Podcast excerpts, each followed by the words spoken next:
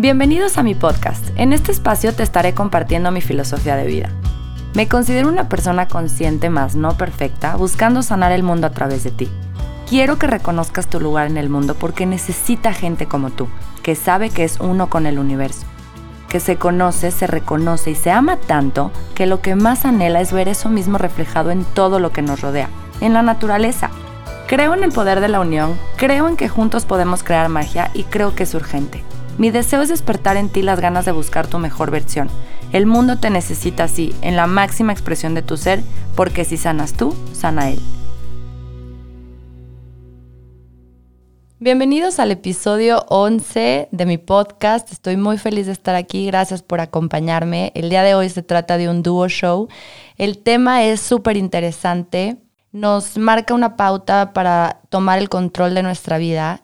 Esto es la inteligencia emocional. El invitado especial de hoy es experto en el comportamiento humano y utiliza la inteligencia emocional como, bueno, es más bien la inteligencia emocional es una rama del comportamiento humano que se puede trabajar, que se puede desarrollar para tú controlar tu vida.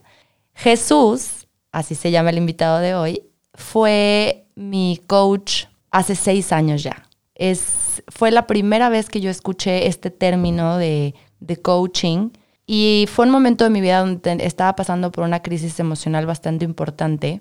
Y pues llegué a él por azares del destino, mi mamá me lo recomendó. Y trabajamos mucho esta parte de la inteligencia emocional. Fue ahí donde conocí también este término, el coaching y aparte la inteligencia emocional. Entonces quiero compartirles un poco de qué se trata esto, porque se me hace una herramienta que todos debemos de, trabajar, es una, o sea, que todos debemos de utilizar para poder tener la vida que queremos y para poderla llevar de la mejor manera posible. Entonces le voy a dar la bienvenida al invitado de hoy. Se llama Jesús Salas. Bienvenido Jesús, muchas gracias por estar aquí. Me moría de las ganas de tocar este tema y nadie mejor que tú, literal. Hace seis años que nos vimos y hoy estamos otra vez juntos, trabajando juntos y pues muchas gracias por aceptar esta invitación. No, hombre, yo encantadísimo. Muchas gracias por invitarme. Saludos a toda la audiencia. Traemos, bueno, traemos, traemos planeado algo padrísimo. Que vamos a rebotar ideas sobre inteligencia emocional, que sé que eres apasionada también del tema de comportamiento humano. Y vamos a compartir algo que creo también que todos deberíamos tener desde niños. Si todos tuviéramos esta habilidad desde niños, otro mundo sería. Lo creo y por eso es que hago lo que hago. Mira, es que si yo me ganara el melate y no tuviera necesidad de hacer nada más en la vida, además de viajar mucho, me dedicaría a hacer exactamente lo mismo que hago ahora. Creo que es mi contribución, lo tomé como una misión personal. Hay personas que, que tienen como una misión que les llega, ¿no? Son como, no iluminados tal vez, pero tienen la facilidad de encontrar la misión que les tiene la vida. Yo no, yo me la tuve que inventar y agarré esto, el comportamiento humano, el coaching, ayudar y compartir a las personas, compartir con las personas para ayudarles a descubrir lo que hay dentro de ellos y descubrir que cada uno tenemos el potencial de mejorar nuestra vida, de tomar el control de nuestra vida y, compartirlo con otras personas. Es como esta película Cadena de Favores, ¿te acuerdas? Ya, me encanta, buenísima. Así que eso es lo que vamos a hacer hoy. Vamos a empezar por, por descubrirnos como seres humanos. Yo siento que el ser humano, ¿a, qué, ¿a qué vamos con el controlar tu vida o tomar el control de tu vida? Siento que si no ponemos atención a esta parte de la inteligencia emocional, somos seres humanos llenos de emociones. Todo lo es emoción desde que estamos chicos, como bien lo dices, todo. Y siento que de una emoción pueden nacer nuestra personalidad o, se pueden eh, marcar creencias o heridas en nuestra vida que marcan justo nuestra vida o nuestro futuro o cómo vamos viviendo el día a día. Entonces, el retomar el control de tu vida mediante la inteligencia emocional es justo esto, ¿no? O sea, explícanos un poquito qué es la inteligencia emocional, cuéntanos sobre esto, porque para mí es eso, es como, como saber poner a tu favor, o sea, no ser un esclavo de tus emociones, más bien tú controlarlas. Correcto. ¿Sí es esto? ¿Es control o es como va funciona? por ahí, vamos, va por ahí, vamos a desmenuzarlo. Mira, la inteligencia emocional es una habilidad hay personas que dicen, uy, a mí me falta mucho de eso, pero pues no lo tengo. Bueno, es, es eh, la, ventaja de que sea una habilidad es que es algo que podemos desarrollar. Por ejemplo, el, el, cociente intelectual, el coeficiente intelectual, tiene al parecer un nivel, un límite, y normalmente no lo explotamos al 100%, pero al parecer tiene un límite, y la inteligencia emocional no. Al ser una habilidad es como andar en bicicleta. Imagínate, te subes a la bicicleta, la primera vez pues no sabes, pero si empiezas a practicar, practicar, practicar, pues después de un tiempo ya vas a estar brincando escaleras, haciendo trucos padrísimos, todo depende de cuánto la practiques y de cuánta intención le pongas o cuál es tu intención al tomar el control de, tu vida emocional. Entonces, la inteligencia emocional es una habilidad que a su vez tiene cinco habilidades. ¿Sale? Las vamos a dividir en dos. ¿Te parece buena idea? Sí, sí, sí, dale. Mira, primer habilidad es la habilidad interna. Todo lo que tenga que ver conmigo, con mis emociones, con el control de mis emociones, mi motivación, tener conciencia de mí, eso es el área número uno. Y el área número dos es la inteligencia social. Es cómo interactúo yo con otras personas. Si yo tengo las emociones, las emociones son las que nos impulsan o nos detienen a hacer lo que hacemos, pero a las otras personas también. Entonces, si yo tengo inteligencia social y entiendo que la persona que está enfrente de mí también es movida por sus emociones, no solo la voy a entender, sino que me va a facilitar comunicarme, me va a facilitar influir positivamente en la otra persona. Eh, hay quienes lo hacen negativamente, lo sabemos, usan la persuasión de forma negativa. Y eso también es inteligencia social, aunque no está pensado con una visión ganar-ganar.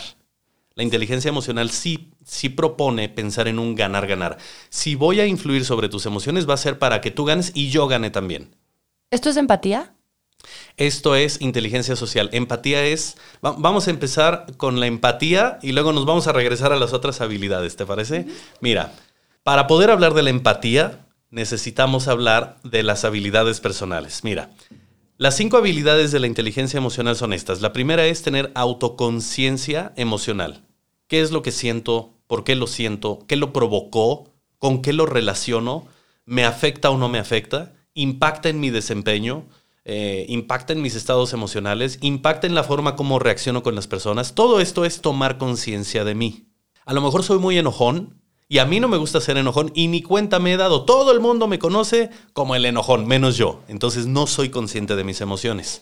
Entonces el paso número uno es saber cómo reacciono con mis emociones, qué es lo que siento y por qué lo siento preguntarme si es un hábito, si es un patrón de conducta. ¿sale? y tiene muchísimo, ¿eh? vamos a hablar muchísimo sobre autoconciencia emocional.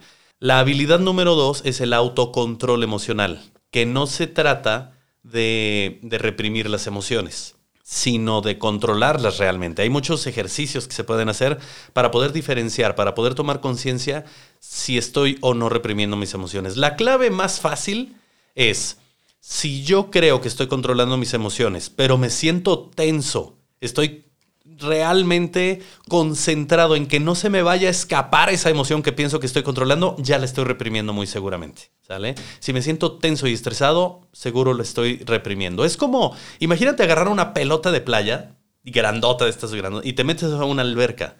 Con el brazo sumerges la pelota así lo más profundo que puedas y la gente te pregunta, oye, ¿y la pelota? No, no, no sé quién sabe, no la he visto, no, ni idea. Mientras más tiempo estés con la pelota al fondo de la alberca, pues se te va a cansar el brazo, ¿verdad? Si pasas cinco horas ahí, se te va, o sea, te puedes tener un desgarre y cuando sueltes la pelota va a salir volando.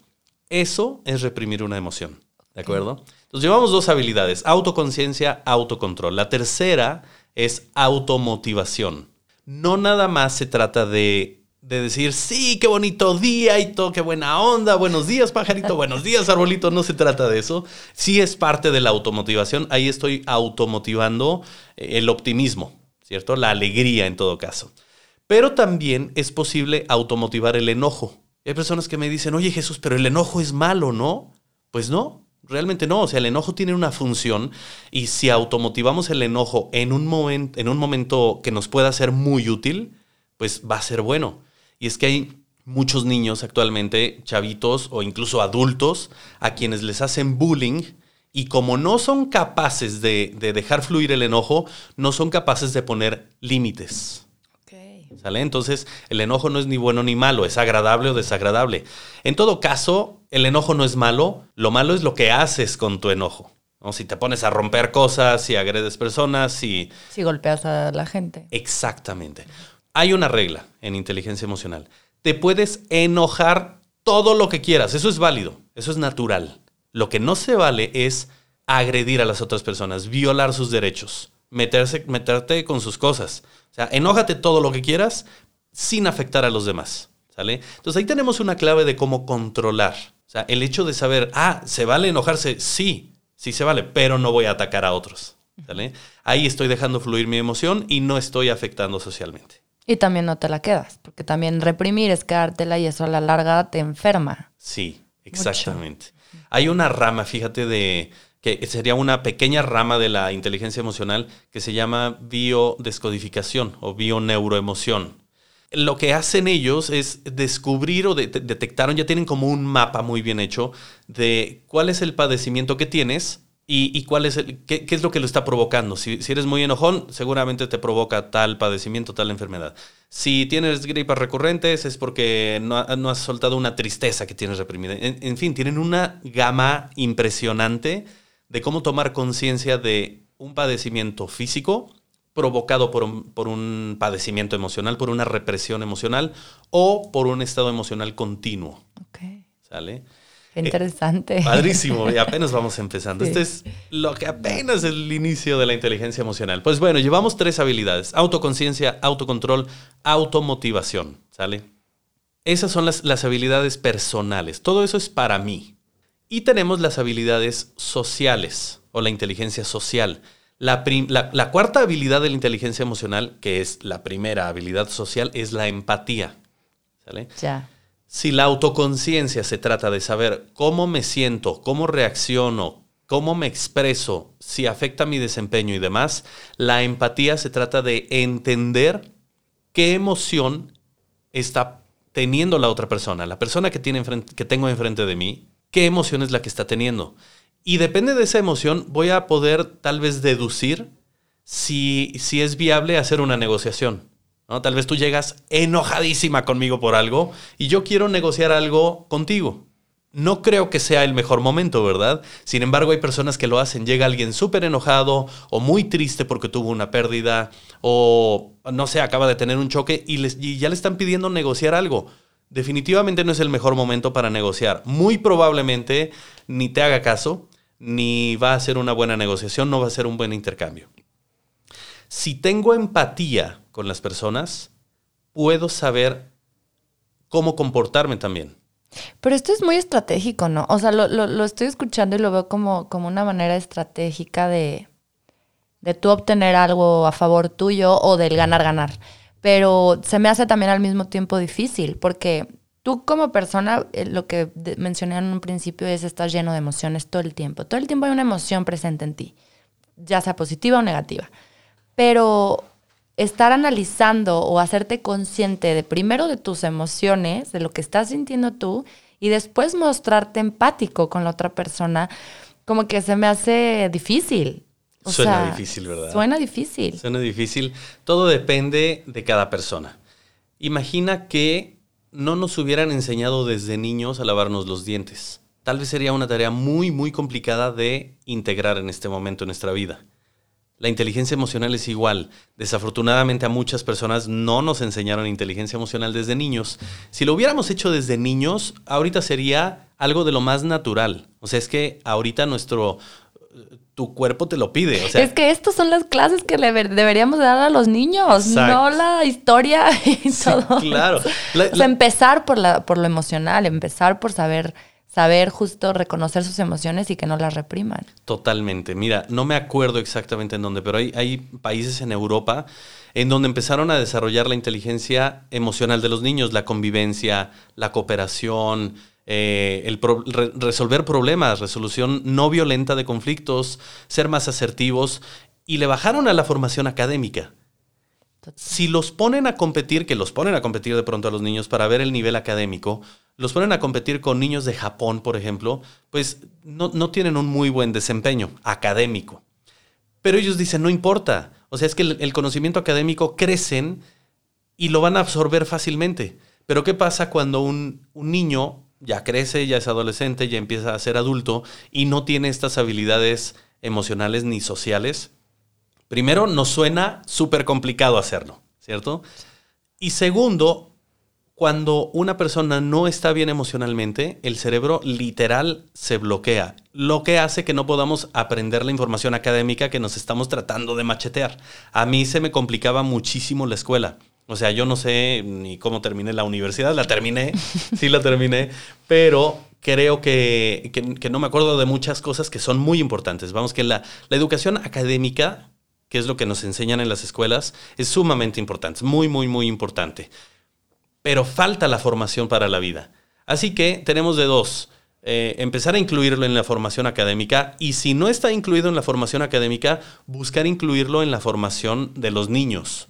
Y si ya somos adultos y no tenemos el hábito, sí, suena complicado. Sí, a veces es difícil integrarlo, pero es apasionante. Lo que comentabas sobre la empatía, que suena muy eh, técnico tal vez, que suena muy estratégico, es cierto, depende del enfoque. Vamos a darle un enfoque un poco más humano. Daniel Goleman, el padre de la inteligencia emocional, dice que la empatía puede ser tal vez la habilidad más importante de la inteligencia emocional. Y platicaba sobre un estudio que hicieron con un psicópata, con un asesino en serie, ya que lo habían capturado y demás, lo entrevistaron, ¿no? Entonces le decían, oye, eh, tú asesinaste esta y esta. Sí, yo los asesiné. Oye, dime la verdad, te voy a hacer una pregunta. ¿No sentías feo al momento de matarlos?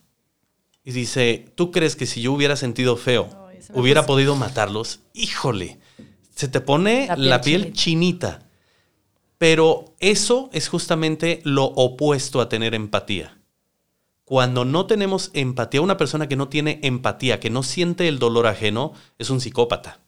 Entonces, como no siente el dolor ajeno, pues entonces es muy fácil hacer cualquier cosa. Ahora, vámonos de este ejemplo a algo más eh, común, algo más del día a día. Si yo llego con mi pareja y empiezo a levantar la voz y le digo a ella cosas que a lo mejor le van a hacer daño, tal vez yo con la mejor intención, pero le digo cosas que le pueden hacer daño, no estoy siendo empático. No estoy viendo que esto le puede hacer daño, que le puede afectar. Entonces, al no ser empático, al no entender que a ella le puede doler eso, entonces voy a hacer cosas que van a estar desestructurando mi relación de pareja.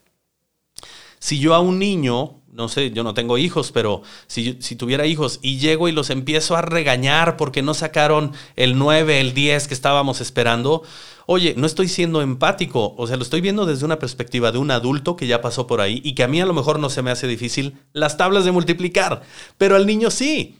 Entonces, la empatía es entender que se le está dificultando y que hay algo que puedo hacer para facilitarle. Y el regañarlo, créeme que no es la mejor estrategia para hacerlo. La empatía se trata no de ponerte en los zapatos del otro, porque es, un cliché. Es entender que tus zapatos son tus zapatos, que ni siquiera son eh, a lo mejor los que me van a quedar, no es mi talla, no va con la ropa tal vez que traigo ahorita, y ni siquiera tal vez me los quiero poner pero lo que sí puedo hacer es preguntarte, oye, ¿qué tal tus zapatos? ¿Cómo están? ¿Están cómodos tus zapatos? Ya tú me puedes decir, ¿están cómodos? Ok. Oye, ¿están, ¿te lastima? Ah, fíjate que sí, me lastima un poquito de atrás. Ah, ok, ¿te lastima cuando estás caminando o también cuando estás... No, nada más cuando camino. Entonces te empiezo a preguntar tantas cosas que yo entiendo cómo se siente usar tus zapatos sin tener que ponérmelos yo. Exacto, o sea, ahí porque luego a veces confundimos la empatía con mostrarnos empáticos es cargar a la otra persona. Y no, o sea, como ahorita lo dijiste muy claro, es no te pones sus zapatos, no la cargas, no te adjudicas sus cosas, pero entiendes cómo se siente. Exactamente. Se trata de entender. La empatía entonces es una de las herramientas, según Daniel Goleman, la más importante de la inteligencia emocional. ¿Por qué? Porque no nada más me entiendo mis emociones, sino que interactúo socialmente. Somos seres sociales.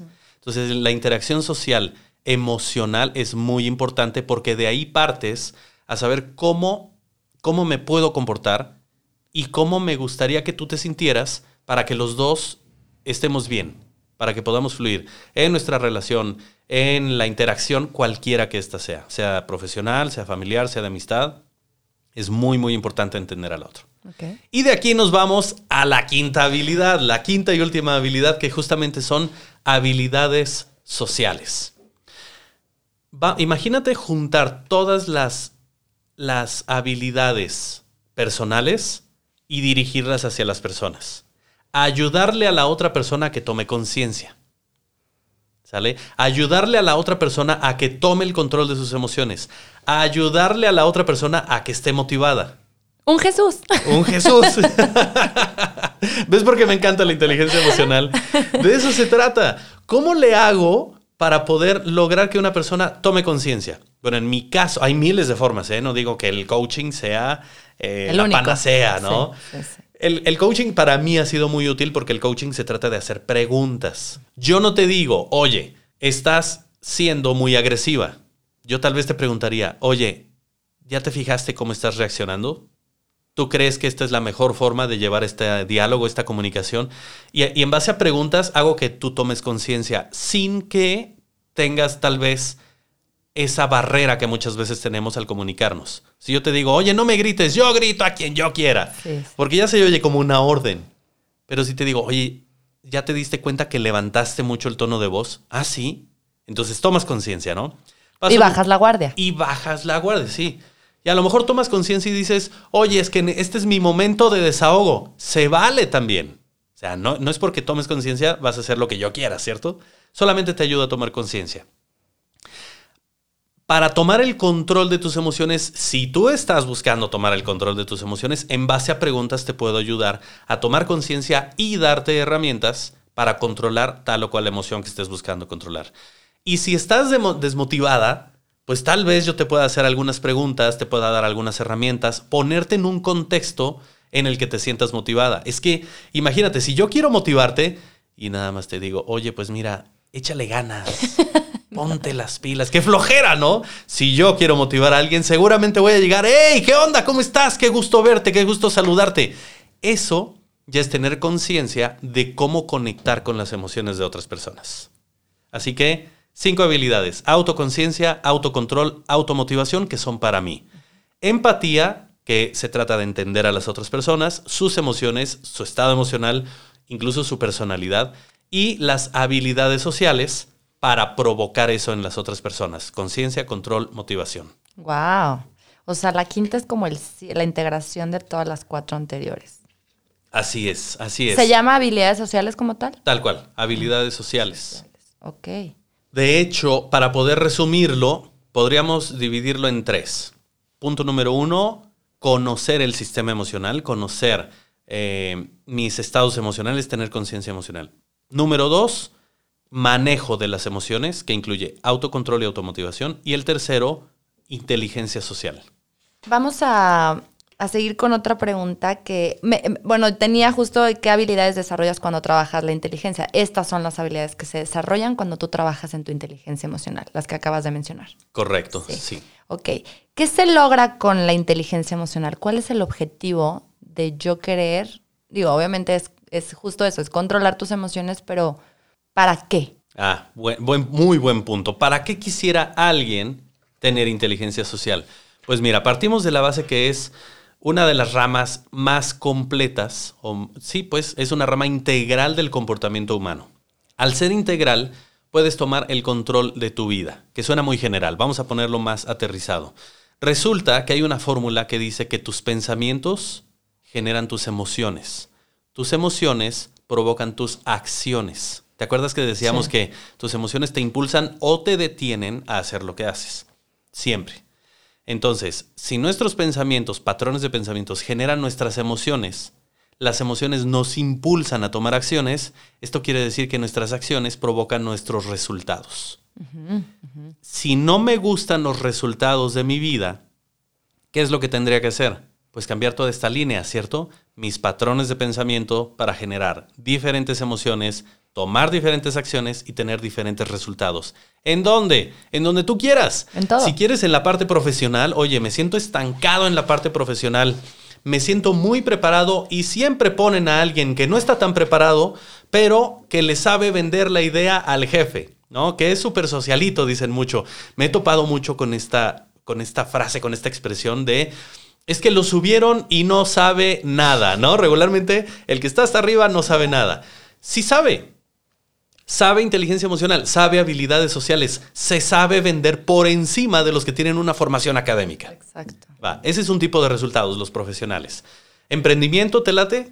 Fíjate, el emprendimiento, muchas, el emprendimiento no es nada fácil, ¿eh? Yo que soy emprendedor, no es nada fácil, así que necesitas tener automotivación para enfrentarte ante las adversidades, reponerte rápidamente y seguir con toda la pila o con más, con más pila, ¿sale? ¿Qué más? ¿En dónde lo podemos aplicar? En la vida de pareja. No te gustan los resultados que tienes en tu vida de, de relaciones de pareja, ya sea porque no logras ni siquiera el ligue, no logras conectar con la pareja que te gustaría, o ya estás en una relación de pareja y estás incómodo, estás indeciso si te quieres quedar o no te quieres quedar, todo eso es un resultado que viene desde tu interior.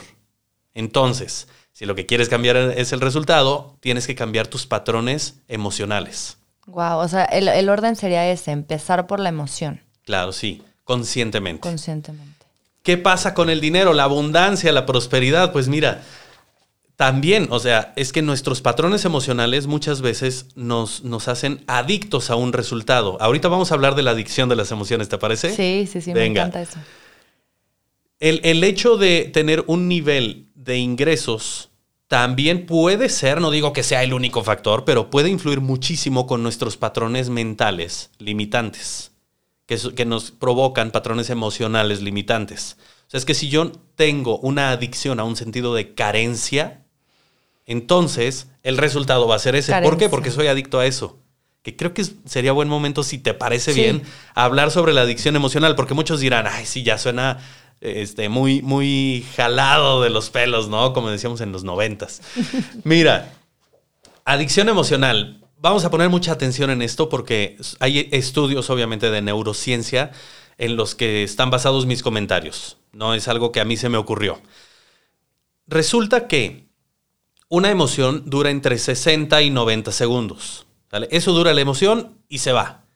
Normalmente se repite la emoción y cuando se repite y se repite, se repite la misma emoción, se convierte en un estado emocional.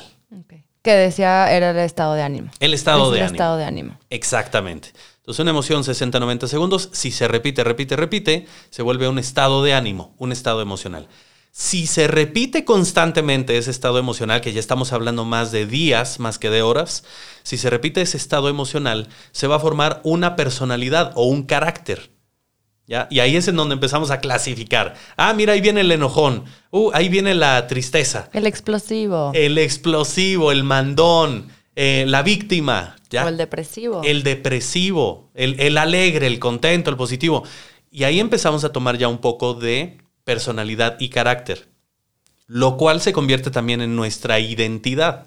Llega un momento en que ya como todos me ven como enojón y yo mismo me percibo como el enojón, ¿cómo voy a cambiar? O sea, no me puedo fallar a mí mismo porque entonces dejaría de ser yo. Pero esto que hablas de adicción es más, eh, no es tanto que tú lo hagas consciente esa parte de cómo voy a dejar de ser el enojón, sino más bien al tú mencionar la palabra adicción tiene que ver algo con que tus, tus neuronas o tus células o Cierto. se activen, o sea, Sí. se hace adictivo, se hace adictivo esto porque tu cuerpo te lo pide tal cual. Totalmente, diste en el clavo. Es así. Ya que tengo una identidad, vamos a ver cómo funciona dentro de nosotros, neuroquímicamente. Resulta que una vez que formo una identidad, trazo mi vida. O sea, mi estilo de vida se basa en mi identidad, en mi personalidad, en mis estados emocionales y en las emociones que segrego comúnmente. Vamos a ver qué es lo que pasa dentro de nosotros. Mira, cada vez que tenemos una emoción, nuestro cerebro segrega un cóctel inimaginable de neurotransmisores, neuropéptidos, hormonas y- e incluso hay una, algo que se llama sinapsis entre las neuronas, que es como un chispazo eléctrico, es un intercambio eh, electroquímico dentro de nosotros. Y cada célula de nuestro cuerpo recibe esa, esos neurotransmisores, vamos a llamarle solamente neurotransmisores. Si pasa una vez, las células lo reciben y lo sentimos, lo experimentamos y reaccionamos. Normal, eso es normal, eso es hasta instintivo. Pero ¿qué sucede cuando tengo esa emoción y se repite y se repite y se repite y se repite? La célula empieza a entender que eso es algo que necesita, que eso es algo habitual, que eso es algo bueno para mí incluso. No importa si es tristeza, depresión o enojo o miedo intenso, si se repite y se repite, las células llega un momento en donde ya no solo lo reciben, sino que ya tienen un neuroreceptor predispuesto a recibir esa descarga de neurotransmisores. A ver, una pregunta porque se me vino a la mente. Eh, sé que se, cuando tú estás, no sé, las endorfinas, ¿no? Que estas se manifiestan cuando tú haces ejercicio y te prendes, te, activas totalmente. Y luego eh, la dopamina eh, viene de la felicidad, ¿no? Es como la hormona de la felicidad, le llaman. la oxitocina es la del amor. ¿En las emociones negativas hay nombres de estas hormonas? O sea, ¿es hormona o esto que, se, que surge o nada más es como un chispazo? Sí, tienen nombre, hay muchísimos ah. nombres y a lo mejor los mencionamos, pero eh, ni siquiera me sé todos, ¿eh? O sea, no, no, soy capaz ni siquiera de recordarlos todos. Podrían ser serotoninas, dopaminas, oxitocinas, cartoninas, flaminas. Podemos ponerle muchos nombres. No ponerle muchos nombres. Podemos investigarlo y sería buena idea saber el nombre de cada uno, de, cada uno de esas eh, neurotransmisores, hormonas. Eh, mi punto es este, que las células se vuelven adictas a ciertas cosas. Por ejemplo, lo que, lo que comentaba la serotonina, que la segregamos cuando nos sentimos bien. Hay personas que llevan tanto tiempo haciendo ejercicio en su vida que si no hacen ejercicio tres, cuatro días, dicen, ya me falta, mi cuerpo me lo está pidiendo, es que ya me estoy oxidando, ya lo necesito, ¿cierto? Tú eres uno de ellos. Sí, sí, yo embarazada me volvía loca, el primer trimestre era, no puedes hacer ejercicio y yo. ¿Por? O sea, lo intenté el primer mes y la verdad es que al segundo dije, no, es que yo estoy más, me está pegando más negativamente el no hacer nada que ir a, o sea, que ir un ratito a hacer algo. Así, exactamente. Lo necesitaba. Y es que tu cuerpo, si no recibe la dosis de neurotransmisores se pone mal.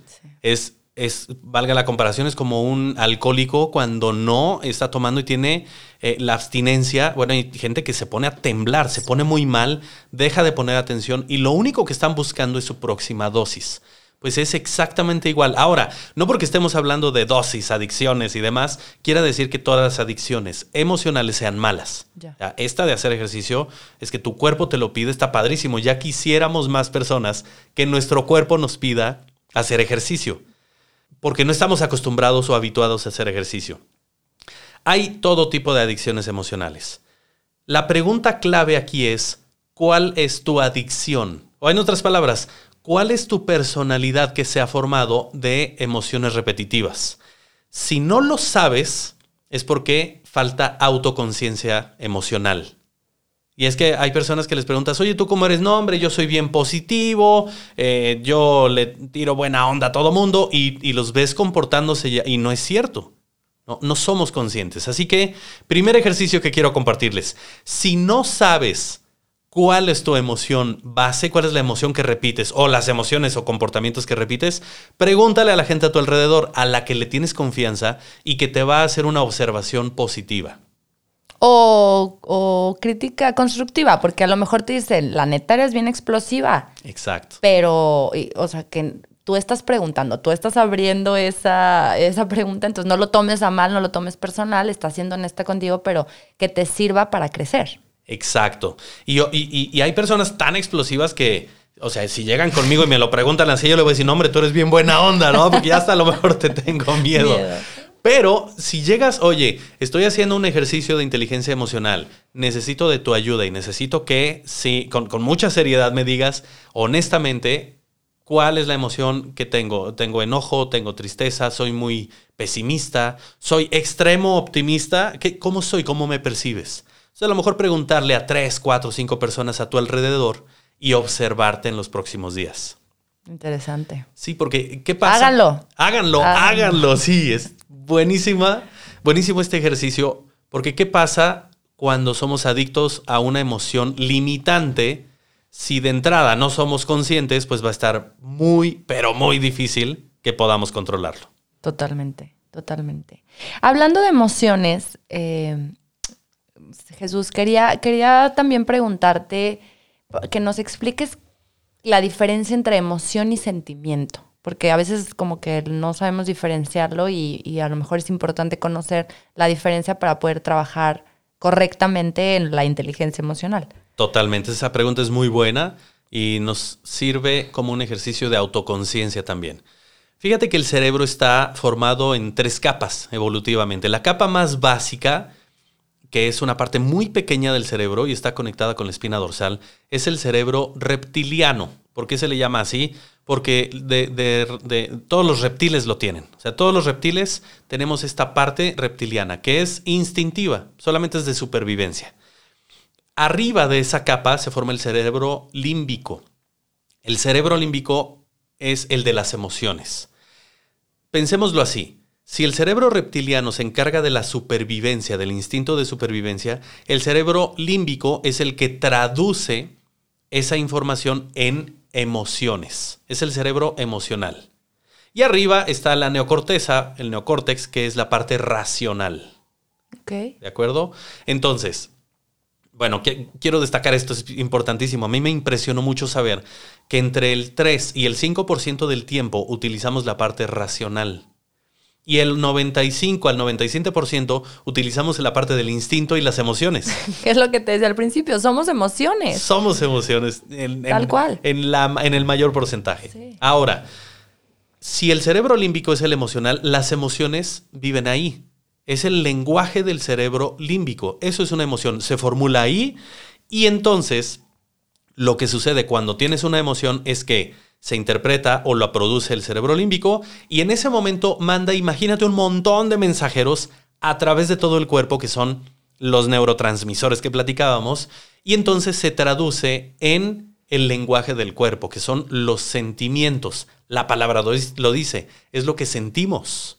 Es la traducción de una emoción. Entonces, las emociones es un, es un proceso puramente cerebral y los sentimientos es el lenguaje del cuerpo, es la forma en cómo nuestro cuerpo se entera que estamos experimentando una emoción.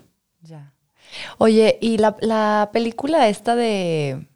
Ay, ¿cómo se llama? Intensamente. Esa, la, yo no, la verdad no la he terminado de ver nunca. Cada que la pongo algo pasa que no la puedo terminar de ver, pero la recomiendan mucho como para esto de hacerte consciente de tus emociones y de que la importancia en tu, o sea, que tiene en tu vida. ¿Tú la recomiendas? Porque también sería un ejercicio que podríamos recomendar de vean la película. Buenísimo, me, parece muy buena idea como ejercicio. Como ejercicio. Sí, porque... me lo llevo de tarea, empezando Llevémonos la de tarea. Yo la he visto como cinco veces. Yo cuando vi el tráiler, la verdad es de que ya la estaba esperando porque dije, eso es inteligencia emocional. Y cuando vi la película, lo confirmé. Eso es autoconciencia emocional. La verdad es que hicieron un trabajo increíble. O sea, es que esa película a mí me encanta porque justo pone las emociones básicas, las cuatro emociones básicas. El asco es una emoción secundaria, pero la, alegría, la tristeza, el miedo, el enojo son las emociones más básicas que son el resultado del instinto. Entonces la, la película las, las tiene animadas de una forma espectacular que si se lo ponen a los niños, van, van a ir entendiendo que las emociones, y, como adulto también, que las emociones no son ni buenas ni malas. Son ni son positivas ni son negativas. Son. Son, existen. O sea, pueden ser agradables o desagradables, eso sí, es cierto. Pero, pero ni positivas ni negativas. Lo positivo, negativo, bueno o malo es lo que tú haces con las emociones, tus patrones de comportamiento. Oye Jesús, eh, me está interesando muchísimo el tema de los niños porque como bien lo dijimos es algo súper importante que desde chiquitos lo aprendan y, y como padre es muy difícil ponerles a practicar algo que tú tampoco has practicado. Entonces, ¿tú das como esta guía o, o, un taller o algo que podamos tomar los papás contigo para desarrollar inteligencia emocional en nuestros hijos? Fíjate que sí, es muy buena idea que los papás aprendan inteligencia emocional, no solamente para desarrollarla, sino para poder transmitirla y enseñarle a sus hijos. Yo tengo un curso en línea de inteligencia emocional, es un curso práctico, eh, que no se trata, vamos, que sí se trata de saber qué es, eh, y los pormenores de la inteligencia emocional, pero tiene muchos ejercicios prácticos para que lo puedas ir reforzando. ¿Estás de acuerdo de que si a mí me dicen, oye Jesús, si tú haces abdominales todos los días, va a llegar un momento en que vas a tener cuadritos, padrísimo. Ya lo sé, pero si no lo hago no me va a servir de mucho, ¿verdad? Exacto. Lo mismo, ese curso está enfocado en, sí, una parte teórica, pero la mayor parte es práctica. Casi que el curso te va llevando a una parte práctica. Algunos papás me dicen, oye, yo prefiero que te lleves a mis hijos y les enseñes inteligencia emocional. Sirve que me los entretienes un ratito. es muy buena idea, eh, pero tengo yo dos desventajas. Eh, en mi autoconciencia sé que no conecto mucho con los niños para enseñarles. Me encanta jugar con mis sobrinas, eso sí, me fascina, me divierto mucho, pero no puedo tenerlas ahí solamente aprendiendo. Yo voy y me divierto con ellas. Ahora, como papá, cuando estás todos los días con tus hijos, puedes ser capaz de guiarlos siempre y cuando sepas los principios puedes transmitirles tus patrones mentales y emocionales siempre y cuando tú también los desarrolles. Exacto, eso es, por eso es tan importante. Súper importante. Imagínate. Pues yo me apunto. Tu apuntada me late, me late. Va a ser un review aquí del curso. Es que siento que lo necesitamos. como, o sea, como eh, justo la siguiente pregunta va dirigida a eso. Es como, ¿a qué tipo de personas les sirve esto? Es aplica para todo el mundo, lo recomiendas literal a todo el mundo, que yo creo que sí o es como al que ubican como el enojón, como el reactivo, como el explosivo, como porque luego el ego entra y de que, no, hombre, yo no necesito, yo soy mega peace and love y no necesito esto, pero pues quizás sí. Sí, fíjate que sí, es, está dirigido a todo mundo sobre todo las personas que ya lograron traspasar la parte del ego, que no, hombre, yo no lo necesito, no, hombre, eso está bien fácil. La verdad es de que requiere una formación y un entrenamiento mental y emocional, generar nuevos patrones mentales. Eh, así que sí, lo recomiendo para todas las personas que quieren saber qué es, cómo funciona y cómo desarrollar la inteligencia emocional. El ejemplo es muy fácil. Imagínate a Michael Phelps, nadador, nadador, nadador espectacular, que no, creo que no hay nadie más que tenga tantas medallas olímpicas como él. Eso es lo que tengo entendido hasta ahora, en la historia de los Juegos Olímpicos.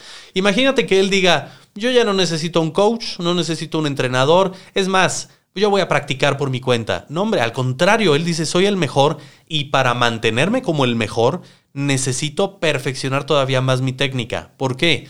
Pues porque hay unos chavos que están más chavos que yo, son más jóvenes.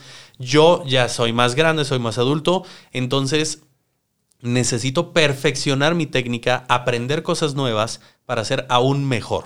Lo mismo cualquier atleta de alto rendimiento. Roger Federer, está ahorita en, Australia, sigue jugando y sigue siendo de los mejores. ¿Por qué? Porque sigue buscando ayuda, porque lo siguen entrenando. Así que no importa cuál sea tu nivel de inteligencia emocional, siempre se puede mejorar. Eh, para cerrar, Jesús, quiero que nos dejes con tips. A lo mejor ya más adelante la gente sabe que van, voy a dejar tus redes sociales en mis redes sociales para que te contacten. Si quieren, obviamente, esta ayuda personalizada, grupal, como lo manejes.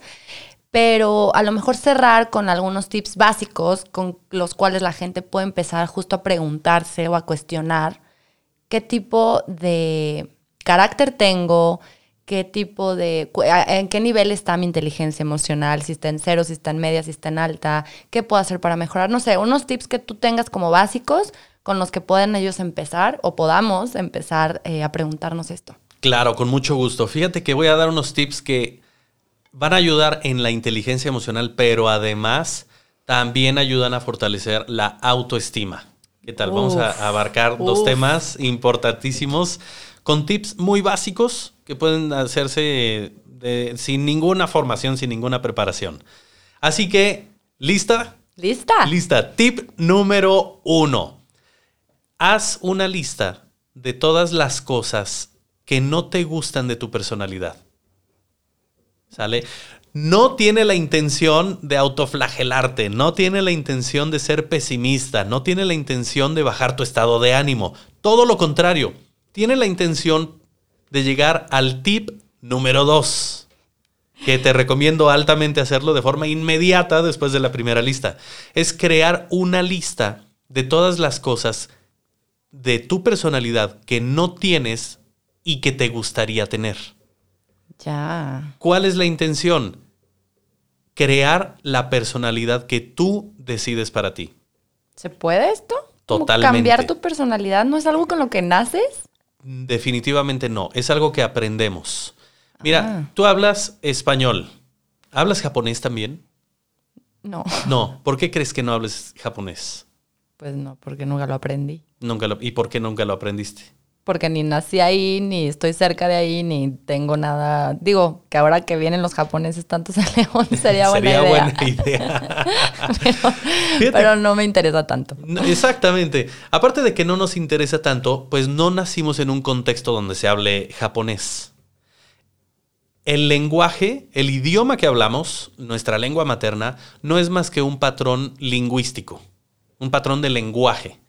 Así como el patrón de lenguaje que aprendimos por nuestros papás, aprendimos la religión, aprendimos si somos enojones o no, si somos prudentes o no somos prudentes, aprendimos una serie de patrones mentales, no solo de nuestros papás, sino del contexto.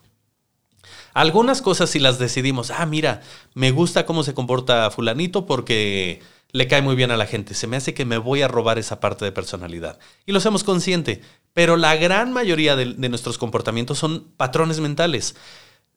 Que vamos, vamos a poner una pregunta para tu audiencia, a ver si pueden comentar. ¿Cuántos de ustedes, mientras más grandes son de edad, más se convierten en su papá o en su mamá?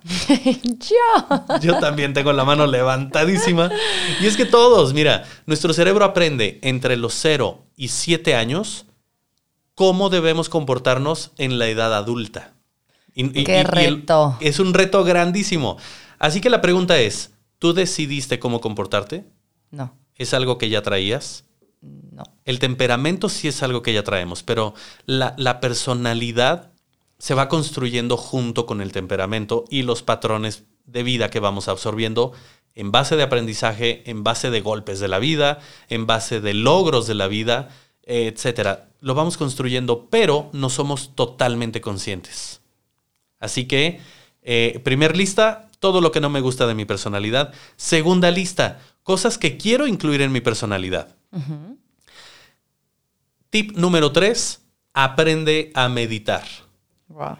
Aprende a meditar. Fíjate que hay una práctica que nos va a ayudar a acelerar el cambio de personalidad, que nos va a ayudar a desapegarnos de esa adicción eh, neuroquímica, electroquímica que tenemos en nuestro cuerpo a las emociones.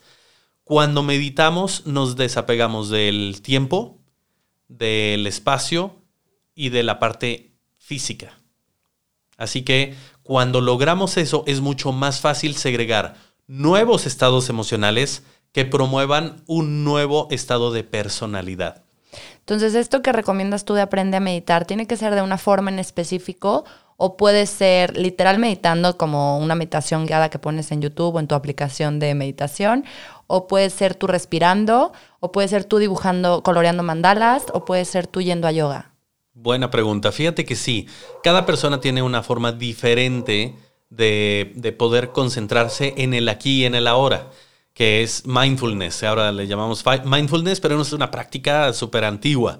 Yo recomiendo meditaciones guiadas porque a mí se me dificultaba muchísimo concentrarme Sí. y las meditaciones guiadas me ayudaron mucho. La verdad es de que fue combinado. He tomado, tengo 12 especialidades en comportamiento humano, entonces durante el- todos los cursos que he tomado incluyen mucho meditación o eh, estados hipnóticos. Al principio a mí se me complicaba de sobremanera y yo decía es que yo no puedo entrar, no me concentro, no puedo, no puedo, no puedo, no puedo. Y es que estaba renuente a lograrlo.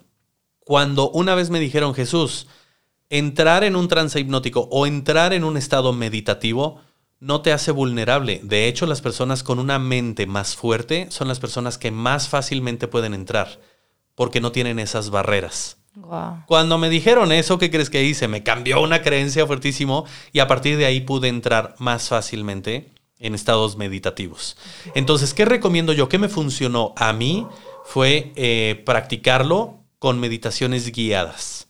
Obviamente hay que poner el teléfono en modo avión, pedir que no te distraigan y, y- y empezar a practicarlo, practicarlo, practicarlo. Es, es como un músculo, literal. Sí, sí, el, sí. el cerebro límbico tiene que crear nuevas redes neuronales predispuestas a entrar en meditación. Ok, entonces sí, meditación guiada en este caso únicamente. Bueno, lo que te funciona a ti, pero sí entrar en estado meditativo. Total, sí. Ya después a lo mejor puedes aprender una técnica para entrar tú solo, sin ninguna guía, a un estado meditativo. Puede Pero- durar de 2 a 20 minutos, 2 horas, o sea, lo que, te, lo que a ti te vaya funcionando, porque al principio es como aguantas un minuto, dos minutos, tres minutos, bueno, cinco minutos. Si quieres empezar ponte como meta 5. Exacto. Y luego irle aumentando, ¿no? Sí, busca, hay muchísima información en internet. Y de hecho, sabes que creo que voy a, si te parece buena idea, voy a desarrollar una meditación guiada y te la comparto para que la puedas compartir con tu audiencia. Uy, muchas gracias. Con Buenísimo, bienvenida esa, esa meditación. Y como dicen, la mejor meditación es la que haces. Sí. La mejor técnica es la que te funciona. La que te funciona a ti. Ok, pues que en esto cerramos. Muchísimas gracias, Jesús. Estoy, bueno, rayada, me urge que salga. Siento que va a ser un episodio que va a encantar. Por favor, compartan esta información con su gente. Es que es crecimiento, es crecimiento y es expansión. Y solo así, insisto, siempre hablo de conectar de verdad con la gente. Solo así podemos conectar de verdad. O sea, desde la empatía, que es justo esto lo que mencionamos, hasta, o sea, podemos lograr grandes cosas cuando conectamos con, con nuestra gente. Entonces, eh, gracias por estar aquí. Voy a dejar sus redes en mis redes, sus datos. Y pues nada, por favor compartan, escríbanos qué les pareció y estamos eh, aquí al pendiente de ustedes. Gracias Jesús. Muchas gracias. Gracias a todos. Gracias por escuchar y esperamos sus comentarios. Hasta la próxima. Hasta la próxima. Les recuerdo mis redes sociales, Instagram arroba samantag.mx, Facebook Samantha García Insiders, mi website www.samanthagarcia.mx.